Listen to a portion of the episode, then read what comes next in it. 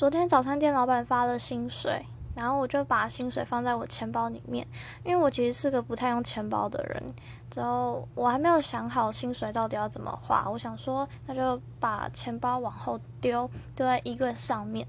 但其实我忘记衣柜跟墙壁还有一个缝，我没有把它推进去。之后我就听到掉下去的声音，然后我想说啊，没关系啊，这样的话我就不会花钱了，因为我很懒得把它捡起来。